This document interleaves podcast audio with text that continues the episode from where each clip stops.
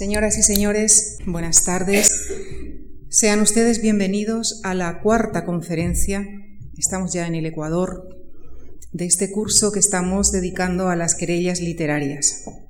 Y tengo esta tarde el verdadero privilegio de recibir al profesor José Carlos Mainer, quien nos llevará de su mano al romanticismo o romanticismos.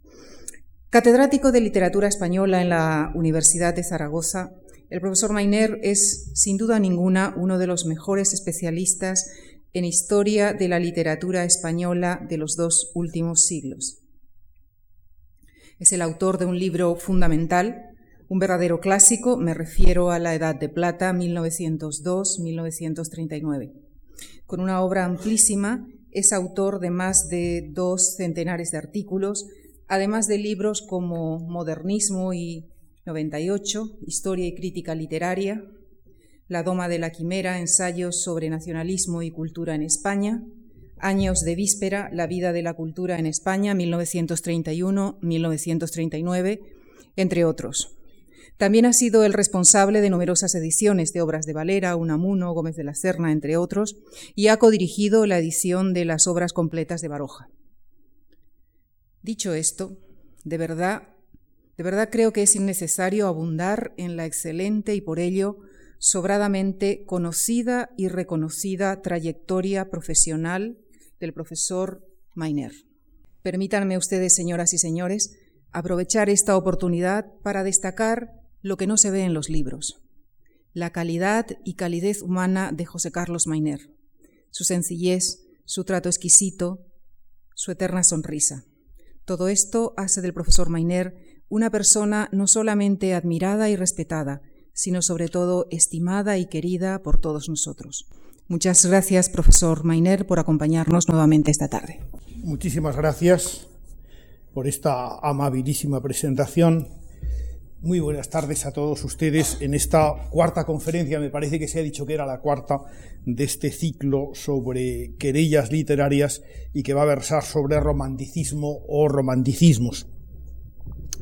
Yo vine a hacer este ciclo en el despacho del director de la Fundación Juan Marc eh, hace ya, pues no lo sé, unos cuantos meses. El año pasado, me parece que fue exactamente cuando se me comentó por primera vez su existencia y, creo que tuve la oportunidad de ser también de los primeros que, pudo decir que era una excelente idea.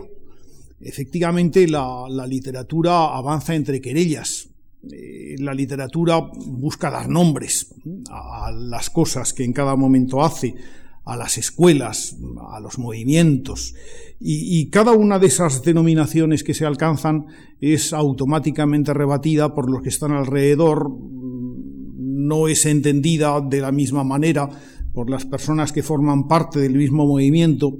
Y en definitiva la querella literaria sirve como una suerte de palenque a través del cual eh, a lo mejor lo que en un principio iba a ser de una manera acaba siendo de otra, o como veremos en el caso del romanticismo y los romanticismos, nunca sabemos muy bien si hablamos de un término en singular, un romanticismo único, comprensivo, etcétera, hablamos de, de varios romanticismos o de varias maneras de entender el mismo término, o en definitiva, como suele ocurrir y como ocurrió en este caso, hablamos de románticos y, no suele haber al cabo otra, otra manera de, entendernos eh, a la hora de, valorar cabalmente lo que algo significa.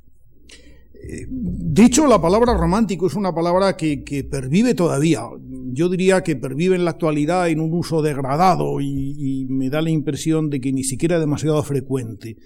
Eh, si decimos de alguien que es romántico, no pensamos, por supuesto, en un contemporáneo de Espronceda o de Mariano José de Larra, sino que pensamos en una persona más bien cursilona, de, sentimientos que muchas veces pueden ser incluso vulgares, o, si pensamos de alguien que por su naturaleza soñadora y fantasiosa eh, se escabulle de la realidad que le rodea, si hablamos de una novela romántica, a nadie se le ocurre acordarse de las novelas de Walter Scott más bien pensamos en esas novelas de serie que se venden en los kioscos y que suelen ser cortadas todas por el mismo patrón argumental, eh, de adjetivos, de, lenguaje, de personajes, etcétera, etcétera.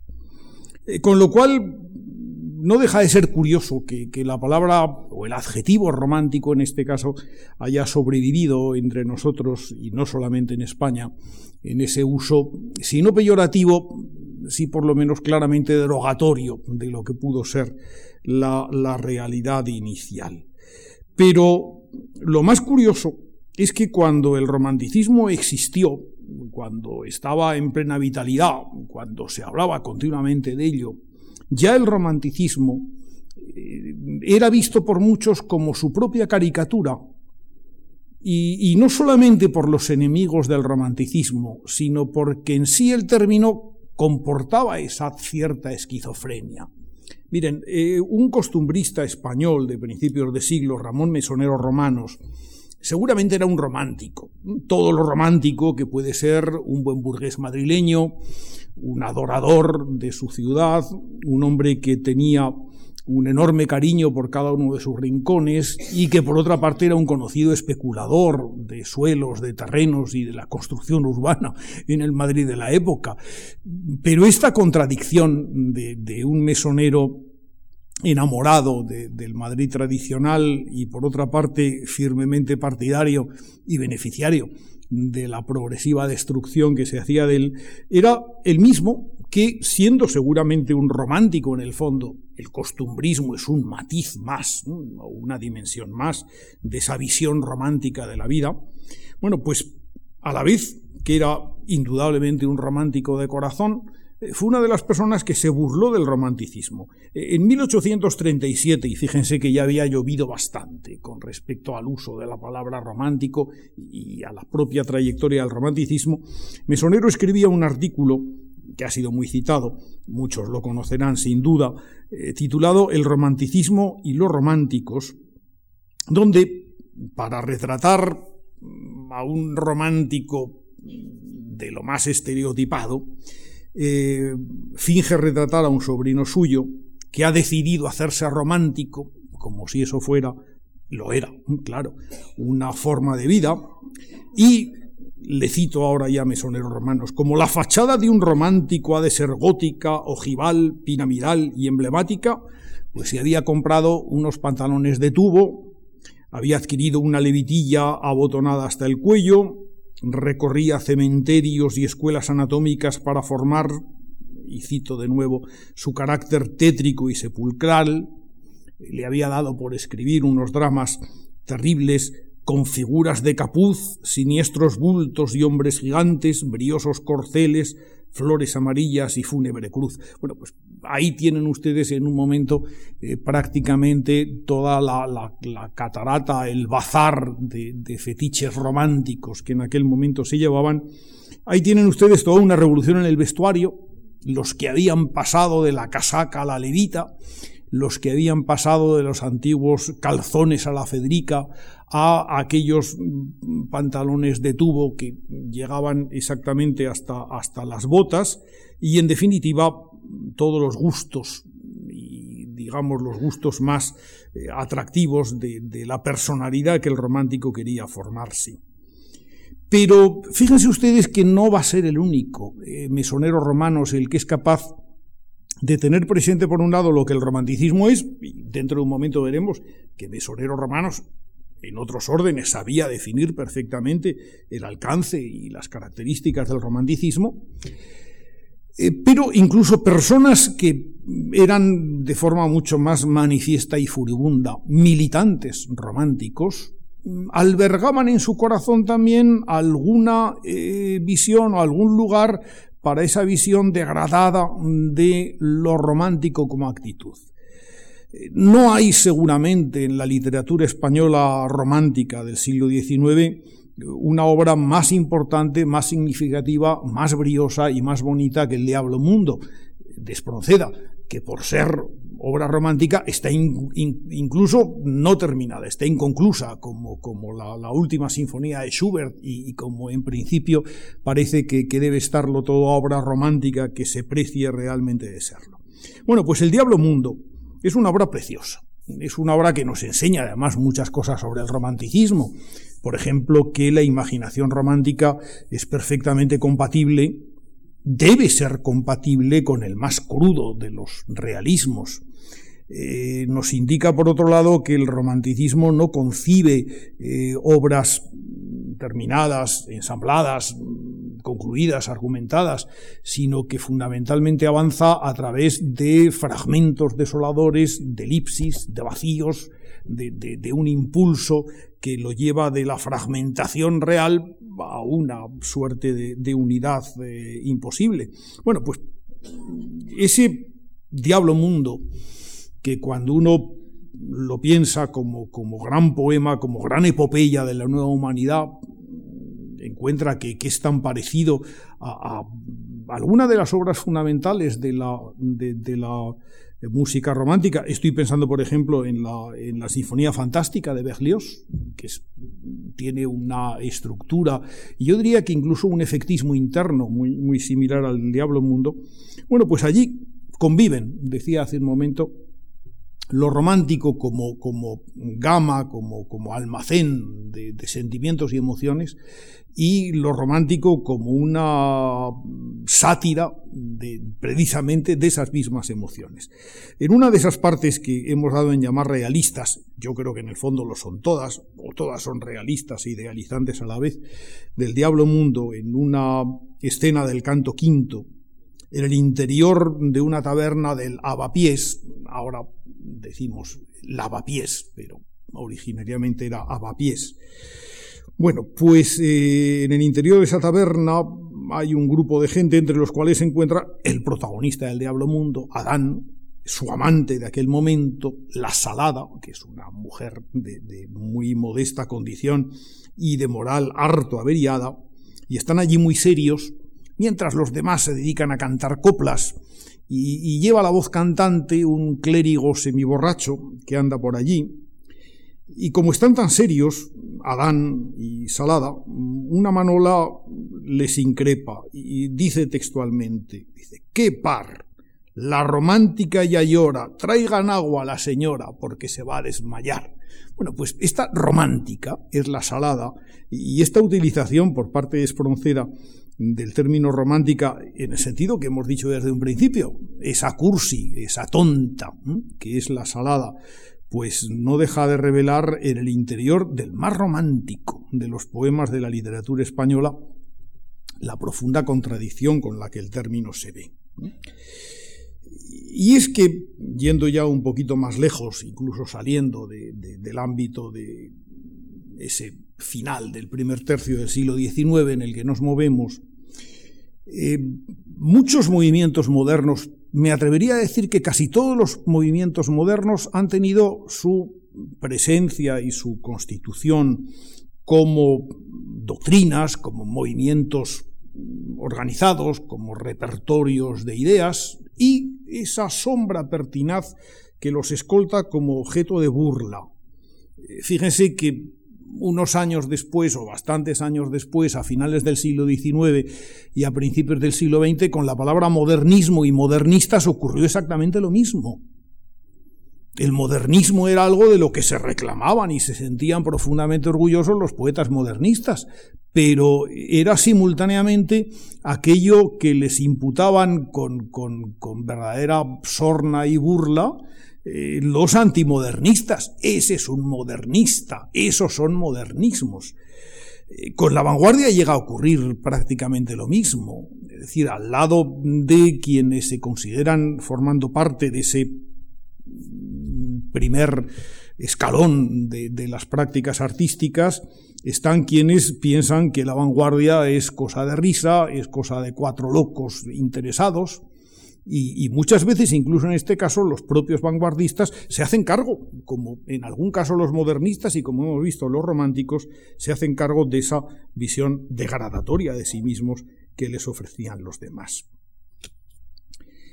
¿Qué es lo que ocurre? Que, es absolutamente imposible definir mm, en muy breves palabras y mucho menos en un decálogo de preceptos eh, qué hay que hacer para ser modernista o qué hay que hacer para ser romántico en nuestro caso. Los, lo que Mesonero Hermanos veía que había hecho su sobrino era una manera de hacer las cosas, pero el propio Mesonero en ese mismo artículo comenzaba por decir y lo cito de nuevo a mesoneros romanos, que si fuera posible reducir a un solo eco las voces todas de la actual generación europea, apenas cabe poner en duda que la palabra romanticismo parecería ser la dominante desde el Tajo hasta el Danubio, desde el Mar del Norte al Estrecho de Gibraltar. Hasta ahí todo estupendamente, pero en el párrafo inmediatamente siguiente, Mesonero nos dice mucho mejor que yo lo que acabo de decir, y escribe, y cito, lo cito, unos han dicho que el romanticismo es todo lo ideal y romancesco, otros, por el contrario, que no podría ser sino lo escrupulosamente histórico, cuáles han querido ver en él la naturaleza en toda su verdad, cuál es la imaginación en toda su mentira. Algunos han asegurado que sólo le era propio describir la Edad Media, otros le han hallado aplicable también a la moderna. Aquellos lo han querido hermanar con la religión y la moral, y estos lo han echado a reñir con ambas. Iremos viendo que, Mesonero tenía eh, toda la razón del mundo. Y, a mayor abundamiento, citemos más cosas. Un poco antes, 1835, en la más bonita de las revistas románticas españolas que se llamaba El Artista, la revista de Espronceda y sus amigos. Eugenio de Ochoa, que era mucho mejor crítico que poeta, en el número uno del artista, había advertido también eh, lo mismo, pero fíjense que, en este caso Eugenio de Ochoa había querido ponerse, y lo van a ver ahora, eh, en la perspectiva de, los públicos del romanticismo. Y, y, decía, a unos les halaga dulcemente como los acentos de una mujer amada, como una celeste armonía, pero hay otros para quienes la palabra romántico equivale a hereje, peor que hereje, a hombre capaz de cometer cualquier crimen. Ochoa se refería a algo que, él resume o asume luego de una manera muy simple. Hay, por un lado, los partidarios del ideal, clásico, los que él llama con una palabra espantosa que ya no utilizamos, los clasiquistas, hoy diríamos los clasicistas, y los otros eran los románticos. Eh, los clasicistas, dice, pues, pues tienen todas nuestros, todos nuestro respeto, pero y, realmente podrán ser unos buenos padres de familia y podrán ser unas personas encantadoras en su trato personal, pero lo que es imposible de veras es pertenecer al susodicho partido y no ser intolerante, testarudo y atrabiliario. Y la razón es bien sencilla. ¿Qué quiere decir clasiquista? ¿Un admirador de los autores clásicos? No, porque esta definición convendría igualmente a los llamados románticos. Lo que quiere decir clasiquista sigue Ochoa, traducido al lenguaje vulgar, es el rutinero, el hombre para quien todo está ya dicho y hecho, o por mejor decir, lo estaba en tiempos de Aristóteles, hombre para quien toda idea nueva es un sacrilegio, que no cree en los adelantos de las artes ni en los progresos de la inteligencia. Bueno, pero nos hemos enterado ya de qué pensaban los clasiquistas, pero vuelvo a repetir, de hecho no nos hemos enterado todavía muy bien de qué es el romanticismo, que lo puede todo, puede ser una cosa y puede ser la contraria, y que en definitiva hasta ahora vamos sabiendo que es una manera de vestirse, una manera de seleccionar los adjetivos, una forma de vivir y sobre todo una voluntad de ser de una determinada manera que se define precisamente con la palabra romántico.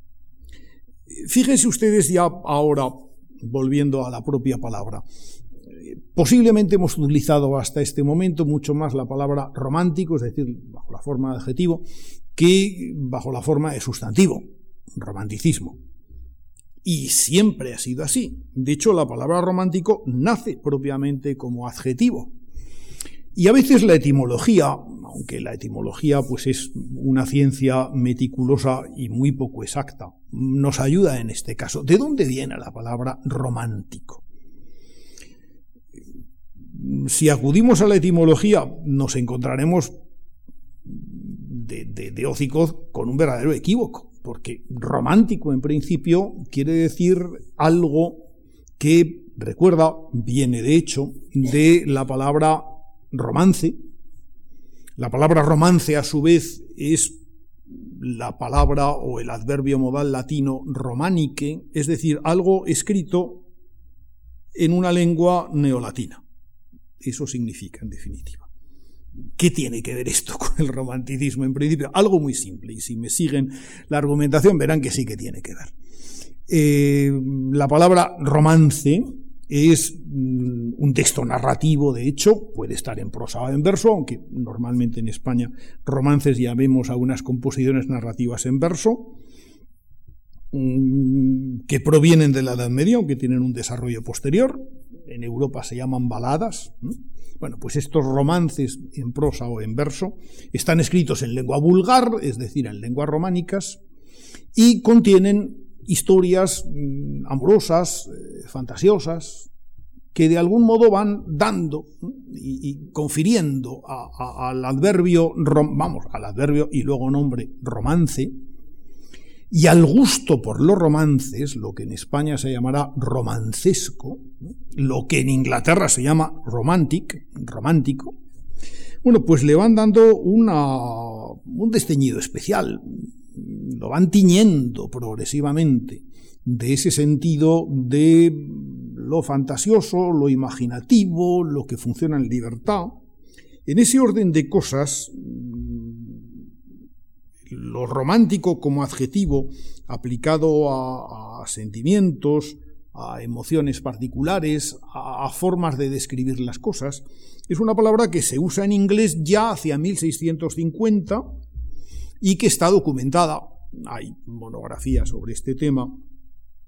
Antes de 1700, en francés, en alemán y en italiano en diferentes formas. Y en España, se preguntarán ustedes, bueno, pues también los españoles nos hemos puesto a mirar cuando se usaba por primera vez la palabra romántico y nos habíamos encontrado con que no se usa como el término romántico, sino como uno que me han visto citar o que alguien caerá en la cuenta que he citado precisamente al leer el primer texto de Mesonero, bajo la fórmula romancesco mucho más emparentada en este sentido con romance. Bueno, pues en una de las cartas eruditas y curiosas del padre Feijó, en el siglo XVIII, 1754, por consiguiente, aparece por primera vez en España con ese sentido de algo, una creación estética que tiene ese valor fantasioso, imaginativo, libremente concebido, ese mismo sentido, y la palabra romancesco aparece en España en 1754. Los románticos supieron en el fondo muy bien, y sobre todo los románticos alemanes, indudablemente los que antes y mejor reflexionaron sobre el alcance de la literatura romántica, supieron que lo romántico era una manera de sentir las cosas. Eh, Friedrich Novalis, uno de los grandes eh, románticos de la primera generación romántica alemana, pedía que el mundo eh, fuera descrito, vivido literariamente, estuviera romantisiert, romantizado, traduciríamos eh, muy mal esa expresión alemana que tampoco es, una, es un neologismo en, la pluma de Novalis. Y Novalis lo dice en este contexto que cito. Eh, dar ese mundo romantizado es intensificar la percepción dar lo ordinario con un aspecto misterioso, lo familiar con el prestigio de lo inhabitual, lo finito con el aspecto de lo infinito.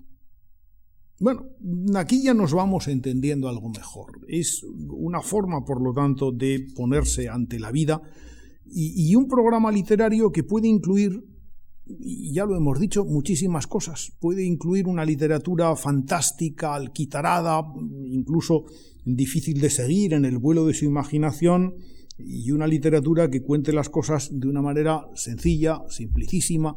Habrá quienes digan que el romanticismo es eso, la sencillez, la simplicidad. Si leemos, por ejemplo, el, hermosísimo eh, prefacio de Wordsworth, del poeta inglés, a las baladas líricas de 1800, veremos que lo que defiende Wordsworth fundamentalmente en este verdadero manifiesto de la poesía inglesa moderna y, del romanticismo en, el Reino Unido es fundamentalmente eso, escribir un lenguaje directo, expresivo, natural, que rompa con toda aquella serie de atributos, eh, adjetivos prestigiosos y sonoros que venían arrastrándose del mundo de la poética clasicista. Eh, si tomamos, por ejemplo, el, prefacio de Cromwell de, Victor Hugo eh, de 1827, la obra que, digamos, consagra como movimiento triunfante el romanticismo en Francia, veremos que lo que Víctor Hugo defiende es mm, que, el arte romántico no renuncia a nada y que busque, lo dice taxativamente, la verdad y lo natural, ni más ni menos. Es decir, que el romanticismo es la simplicidad. Vuelvo a algo que había dicho antes. Cuando en España se defina el modernismo, o se intente definir el modernismo con dificultades muy parecidas a las que se encuentra uno ante el romanticismo, es cierto que la mayoría piensa que el romanticismo, el modernismo, digo, en este caso es lo complicado, lo, lo, mm, refinado, lo exquisito, lo decadente, la invocación de un mundo lánguido y casi sofocante por la acumulación de objetos, de sensaciones, de colores, de adjetivos esdrújulos, etcétera, que ya hemos visto que también les gustan mucho a los románticos. Y sin embargo, los poetas modernistas, los poetas modernistas más sabios y algunos críticos se dan cuenta que lo que el modernismo ha hecho, lo más auténtico del modernismo es simplificar, hacer mucho más natural la poesía. Es lo que acabó Rubén Darío viendo, por ejemplo, en el poema inicial de Cantos de Vida y Esperanza, cuando él mismo se mira con, cierta ironía y dice, yo soy aquel que ayer no más decía el verso azul y la canción profana. Bueno, pues ahora voy a decir otra cosa y voy a hablar con, con la simplicidad con la que habla todo el mundo. Y con la vanguardia incluso podríamos ver que, que, ocurre lo mismo. Para quien hubiera querido que la vanguardia era la búsqueda de la dificultad expresiva por la dificultad, uno encuentra luego un montón de vanguardistas que lo que buscan es lo natural, lo espontáneo, lo nativo. Abajo tienen ustedes una preciosa exposición y, muy ilustrativa exposición de cómo eh, en, América, en el Nuevo Mundo, personas tan cultivadas como los Andrade o como Tarsila Amaral, eh, promovieron una literatura y un arte antropófago, es decir, una vuelta, una inmersión en, lo, en lo, auténtico. Pues también ocurre esto de algún modo con el romanticismo.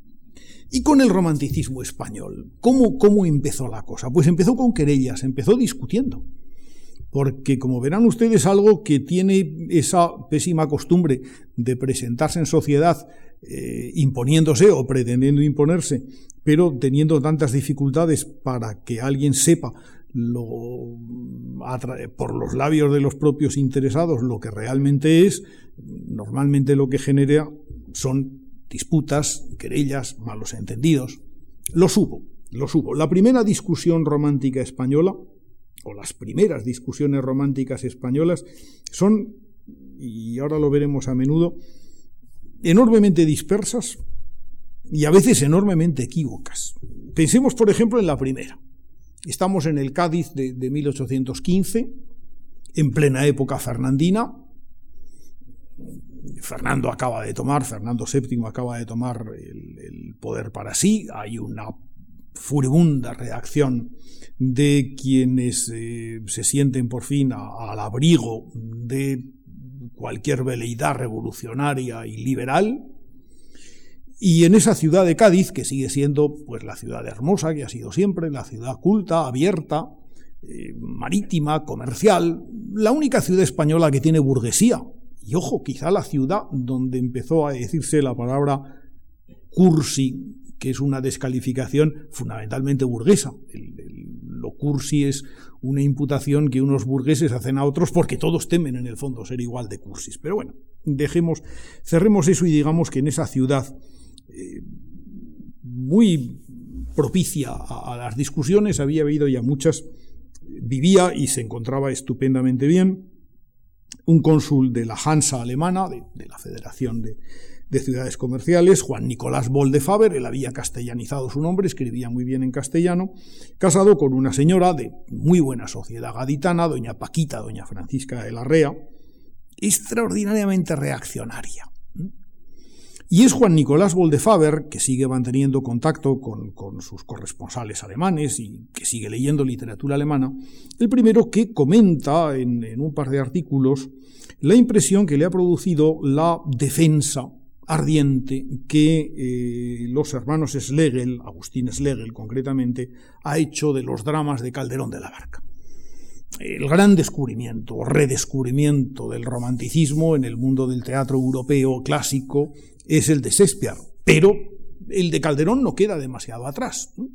Shakespeare naturalmente tiene una humanidad a la que, y una amplitud a la que Calderón quizá no llegue tanto, pero en Calderón a cambio hay esa imaginación poderosa, esa tendencia a lo simbólico, lo filosófico, el sentido de la culpa, en fin, todo ese dramático mundo contrarreformista que Schlegel había estimado enormemente y que Juan Nicolás Boldefaber, glosando a su compatriota alemán, pues vuelve a encontrar lo mejor del mundo. Eh, los artículos de Juan Nicolás Boldefaber van a encontrar una respuesta rápida en dos jovencísimos liberales madrileños, fundamentalmente en uno de ellos, que protestan contra esa defensa de Calderón. Calderón había sido la bicha para los clasicistas españoles. Calderón era el ejemplo de un teatro descabellado, absurdo. Los autos sacramentales habían sido prohibidos en el siglo XVIII y no crean ustedes que por razones de hostilidad a los preceptos de la Santa Madre Iglesia, sino porque realmente la representación era una ofensa al sentido más elemental de la estética o, incluso al respeto eh, fundamental por los principios de la misma religión. La decisión de Carlos III no estuvo ni mucho menos aconsejada por eh, una ofensiva antirreligiosa, sino más bien todo lo contrario. Bueno, pues José Joaquín de Mora, que de algún modo sabe esto, lo tiene muy claro. No se puede salir defendiendo a Calderón de la Barca en estos momentos. Y en una de sus respuestas que él remite desde Madrid, que ya aparece en 1817, la polémica fue larga, eh, que la titula además Extravagancia literaria, lo dice muy claro en su parte final. Dice, esta polémica que estamos manteniendo eh, es simplemente eh, el último resultado de la defensa de una teología medieval, que es lo que él viene a decir. Y, entonces añade otra cosa que no deja de ser curiosa. Dice, miren, hay dos naciones que han sobresalido en esta carrera de extravíos. Se refiere a, los gustos literarios que, que, están en boga en toda Europa. Dice, dos naciones han sobresalido en esta carrera de extravíos, los ingleses y los alemanes. Los primeros guiados por la adoración con que miran las obras de su gran poeta trágico, Shakespeare, añado yo, los otros seducidos por una sensibilidad excesiva. Los oceánicos alemanes han sometido a su sistema la literatura y la mitología de todos los pueblos conocidos, desde el botán de los escandinavos hasta los fetiches de los indios. Y claro, la poesía española ha entrado en su turno y los alemanes del nuevo plan hacen un gran caso de Juan Pérez de Montalbán y de Calderón de la Barca. Bueno, pues y se quedaba tan ancho el, el bueno de José Joaquín de Mora él y su amigo Antonio Alcalá Galeano, 15 años después, estarían precisamente en el bando de los románticos. Y no porque en aquel momento defendieran la literatura calderoniana, ni mucho menos, sino porque la realidad es que habían aprendido en gran medida que su experiencia política personal, su lucha contra Fernando VII, el exilio, las conspiraciones en Inglaterra, el clima, que les había rodeado en aquel país era un clima romántico. Y de un modo natural, José Joaquín de Mora y Antonio Alcalá Galiano militaron en el romanticismo. Las otras polémicas son muy parecidas y vale la pena ir más deprisa porque eh, no fueron ya casi ni polémicas, no tuvieron contradictores. Cuando en la Barcelona de 1823 había acabado ese periodo, el trienio constitucional, un resquicio de luz eh, en el periodo fernandino, habían comenzado otra vez eh, los, bastos. Bueno, pues entonces se crea una revista, El Europeo, detrás de ella hay algunos emigrados italianos que han venido de Milán, que saben lo que es el romanticismo, que han estado con Manzoni en el Conciliatore, y el europeo propone un romanticismo, pero que es fundamentalmente un medievalismo. No lo hacen nada mal, y de hecho de ahí surge toda una vigorosa tradición de romanticismo catalán, que luego va a tener también un romanticismo más avanzado, menos especializado en la arqueología medieval, por así decirlo, pero bueno, pues ahí queda esa revista que dura muy poquito, son cuatro números los que llega a publicar el europeo, pero que vinculan por vez primera el romanticismo al rescate de lo medieval. Unos años después, todavía estamos en la época fernandina, un erudito y escritor a ratos sueltos, Agustín Durán, el hombre que empezó o que empezó por trabajar en los romances y más hizo en España por, por la, el rescate y el redescubrimiento del romancero que venía del siglo XV y del XVI. Bueno, pues Agustín Durán es también autor de un discurso larguísimo, eh, el título en defensa del teatro clásico español, es decir, en defensa, y recuerden lo que hemos dicho de Calderón, precisamente de aquellos autores, desde Lope de Vega, por supuesto, hasta Calderón de la Barca, que habían sido examinados con tanta dureza a lo largo del siglo XVIII y que mm, habían sido relegados en función de su incapacidad de mantener eh, un teatro con, pies y con cabeza, con cierta racionalidad, sometido o no a, las famosas tres unidades de espacio, de tiempo y de lugar, y en cualquier caso escrito de una manera tan brillante como descabellada, porque sí que es verdad que, mucha gente del siglo XVIII leyendo a Lope de Vega se habían quedado encantados, como no podía ser menos, con, la facilidad, la, la expresividad, etc. Lo que no soportaban era su inmoralidad, en primer lugar, y, después esa especie de, prisa y de aceleración con lo que las cosas ocurrían en la escena española de la época. Bueno, pues Durán es quizá el primero que, vuelve sus ojos sobre aquella realidad que unos años después iba a tener tanta importancia en la constitución del drama romántico. Pasan los años, Fernando VII acaba sus días. Fernando VII era, tenía la, lucidez que muchas veces tienen los cínicos, que es en el fondo lo que era, un cínico poco inteligente pero listo, por otra parte, y se había comparado a sí mismo muchas veces como el tapón de una botella. Él sabía que en el momento en que el tapón estallara, y así ocurrió en 1833, las cosas empezarían a cambiar. Las cosas cambiaron, efectivamente. En 1833 el romanticismo era un hecho generalizado, ya ni siquiera se hablaba mucho de él, y, sorprende que cuando analizamos uno de los artículos de crítica literaria más famosos que se han escrito en España en los dos últimos siglos, el famoso artículo de Larra eh, que se titula Literatura, rápida ojeada sobre la índole de la nuestra, su estado actual, su porvenir, profesión de fe, un artículo que se publicó en la revista El Español el 18 de enero de 1836. Bueno, pues cuando uno lee ese, artículo que la reescribe casi un año antes de su muerte, en esa suerte de, de permanente comezón que le lleva a escribir cosas importantísimas y otras cosas absolutamente deprimentes en su, en su propio contenido, pues Larra dice algunas cosas muy ciertas sobre la nueva literatura y aunque este artículo se ha tenido a veces como el gran manifiesto del romanticismo español, la verdad es que habla muy poco del romanticismo. Diríamos que en realidad lo que más sorprende este artículo es que sobrevuela la polémica entre clásicos y románticos como si ya no existiera o no hubiera nada que decir a propósito de ella. Lo que dice Larra en todo caso es algo muy simple. Dice, yo no me comprometo con nada, yo tomaré de cada uno lo que me interese del romanticismo, evidentemente, pues su fuerza, su capacidad, lo que significa en el mundo europeo, del clasicismo, claro que algo tomará. Larra era un admirador de Moratín. Larra, en el fondo, seguía siendo fiel, quizá más que a los principios clasicistas, algo que, tenía que ver con ellos, que era la actitud y, la mentalidad de los ilustrados españoles. Larra sí que sabía que el siglo XVIII español eh, había, había fallado. Y al decir que había fallado, eh, quiero decir que no es algo como lo que Larra ve que había pasado en el siglo XVI y XVII, que también tiene muy claro. Dice, nuestro siglo XVI y XVII es muy brillante, pero este país no ha tenido guerras de religión.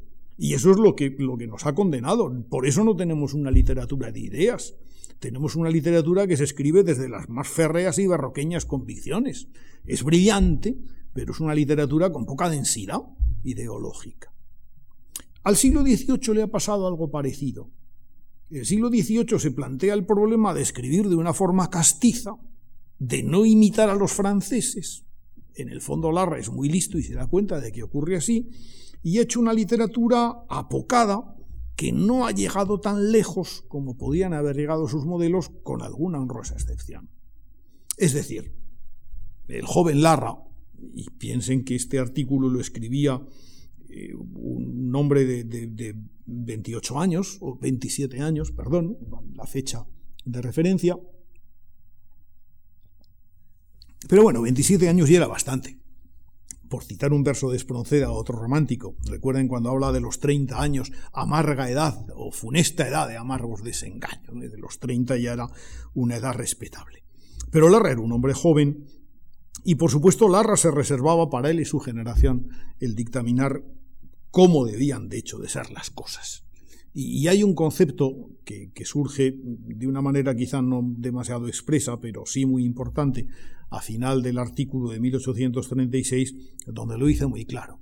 ¿Qué es lo que debe haber entre nosotros? Una literatura nacional. ¿Y qué es una literatura nacional? No tanto, piensen ustedes, una literatura, y Larra desde luego no lo dice, basada en temas nacionalistas, por así decirlo, sin una literatura de utilidad nacional. En esa frase que se ha dicho muchas veces, pero que no siempre se entiende muy bien, en la que Larra dice que lo que requiere la literatura es la libertad, como en el comercio, como en la industria, etc. Conviene pararse, eh, parar la atención por un momento en las cosas con las que Larra compara la literatura, el comercio, la industria, las artes industriales, etc. Bueno, y sin embargo era así. Ese era el problema que el país tenía. Saber responder a esa libertad y crear una literatura de interés colectivo. Pero cuando Larra escribía esto en 1836, 1837, la verdad es que progresivamente el romanticismo se iba diluyendo entre nosotros. Tuvo una mala fortuna el romanticismo. Los que podían haber sido quizá los grandes románticos o enmudecen el duque de Rivas publica muy poco después del estreno de eh, El Don Álvaro y, en fin, de la huella que deja en la literatura española. Larra, como saben ustedes, se suicida en febrero del, 37. Eh, Espronceda muere también, poco después, en 1842. Van a morir muchos, van a quedar algunos románticos de naturaleza más acomodaticia y también seguramente más conservadora. Y muy pronto el país, no lo olvidemos, en 1843 va a entrar, eh, después de una etapa de convulsiones políticas, en una etapa de moderantismo que se extiende por todos los lados. Ese moderantismo que, que llega a todos los lugares, a la educación, a la piedad pública, al vestuario, a la concepción de la vida familiar, a los arrepentimientos, a un nuevo sentido de lo piadoso y de lo religioso. En gran medida el romanticismo se va a seguir manteniendo y a la vez se va a seguir diluyendo en estas cosas. Miren, en 1854 eh, Juan Valera publica un artículo precioso, es un artículo juvenil, Valera en aquel momento no había escrito todavía ninguna de sus novelas que, serían luego tan importantes. Valera escribe un artículo que se titula Del romanticismo en España y de Espronceda. Es un artículo divertidísimo de leer, porque es el, el gran requiem por el romanticismo español y por el romanticismo en general. Juan Valera acaba de leer y acaba de escribir ha leído profundamente a Leopardi en los años anteriores y acaba de escribir un artículo muy bonito sobre Leopardi. Inmediatamente detrás viene este del romanticismo español que sigue teniendo presente a Leopardi.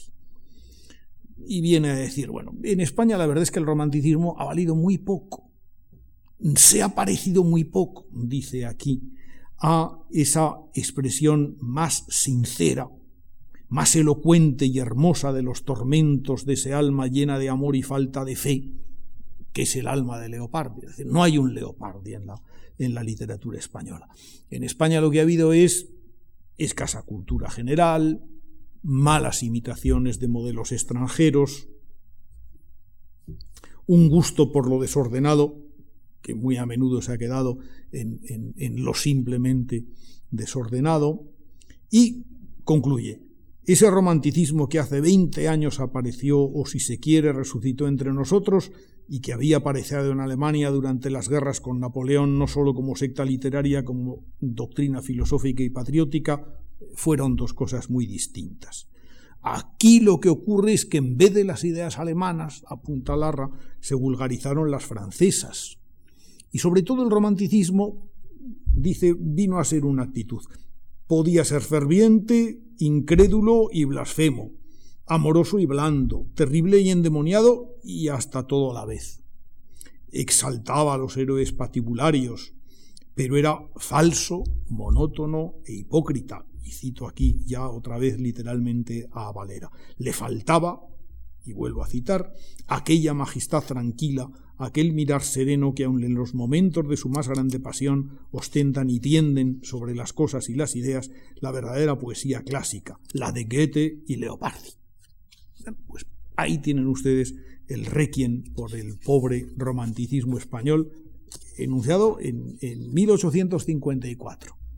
1854, el mismo año en el que un Becker jovencito comparecía en Madrid se asomaba a esta ciudad desconocida, él había escrito alguna cosilla en su Sevilla natal e iniciaba una carrera literaria que iba a estar marcada por el signo del final del romanticismo. Becker es un poeta romántico, quizá el más romántico o el mejor de los poetas románticos españoles, aunque habría que echarlo a reñir con Espronceda y no es cuestión de entrar, de entrar en esto. Pero indudablemente es uno de los que mejor da lo que es lo romántico desde una conciencia que sin embargo es indiscutiblemente posromántica, que sabe que se ha acabado ya aquella fiesta de 1830.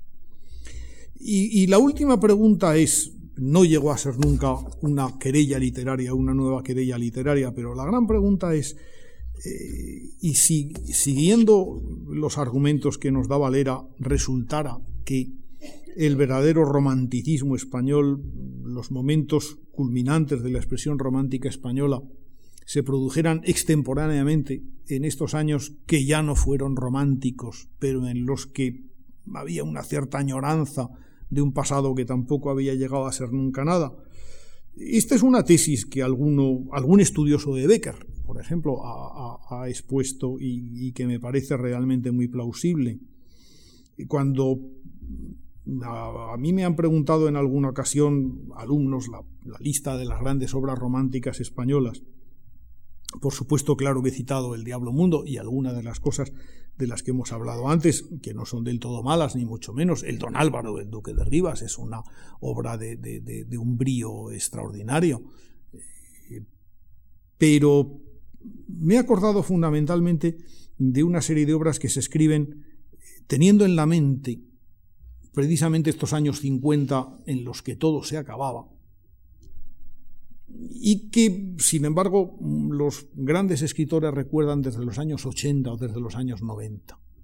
Miren, en 1800, eh, exactamente 83, me parece que es, eh, Benito Pérez Galdós publica El amigo manso perdón, no me refiero a me refiero al doctor Centeno, el doctor Centeno, el amigo Manso es además del año anterior, el doctor Centeno, obra de 1883, en la que Galdós vuelve su mirada hacia sí mismo, hacia su propia experiencia, cuando él era un estudiante recién desembarcado en Madrid en 1862. En buena medida, el doctor Centeno es la primera manifestación estética del mundo de la bohemia literaria española y el, el requiem más profundo y doloroso sobre el final del ideal romántico. Hay dos personajes que de algún modo comparten y, se reparten nuestra emoción y nuestra capacidad de, conmovernos al leer la obra. Uno es el, niño, el, que se hace llamar el doctor Centeno o el que quisiera ser el doctor Centeno y que es un pobre muchachito de, humildísimo origen, el hermano de Marianela, nada menos que, que vive eh, como puede, de criadito en el Madrid de los años 60.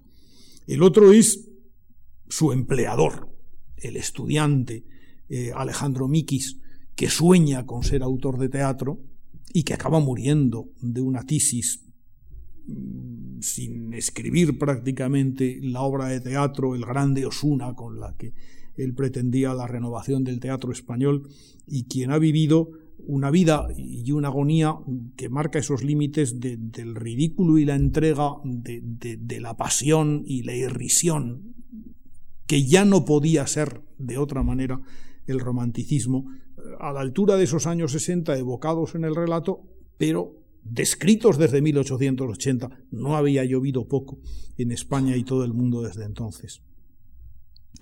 Y si me dicen otra obra más, pues aún nos iríamos más tarde.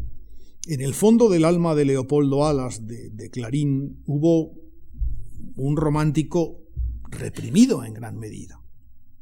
La Regenta es una obra muchas de cuyas claves pueden interpretarse en términos románticos. Fíjense que de hecho La Regenta es una relectura, una digestión de una importantísima, trascendental obra de los años 50, Madame Bovary.